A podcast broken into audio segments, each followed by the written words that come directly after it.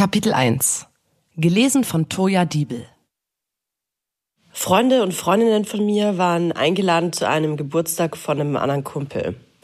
Bei ihm zu Besuch war auch noch ein Freund von ihm, den wir alle nicht kannten. Wir haben den Abend zusammen gefeiert. Ich und der Freund von meinem Kumpel, den wir alle nicht kannten, haben ein bisschen gequatscht an dem Abend und vielleicht auch ein bisschen rumgeschäkert, ja. Und dann war der Abend zu Ende und es war klar, dass ich bei meinem Kumpel übernachten würde. Ich bin dann ins Bett gegangen und ich habe da noch nicht geschlafen, als irgendwann die Tür aufging und besagter bisher unbekannter Freund von meinem Kumpel ins Zimmer kam und zu mir ins Bett wollte, um mit mir zu schlafen.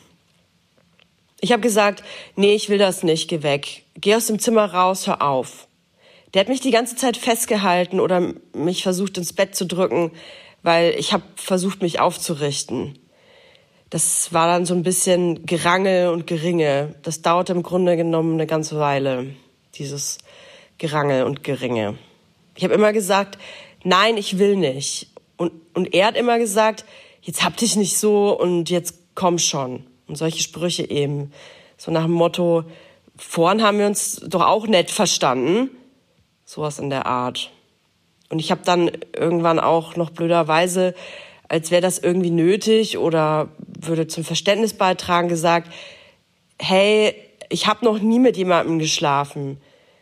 Deshalb will ich das schon gar nicht jetzt und so. Und dann hat er aber nur gelacht und gemeint, ja, haha, da kannst du mir ja jetzt viel erzählen. Ja klar, als hättest du noch nie mit jemandem geschlafen.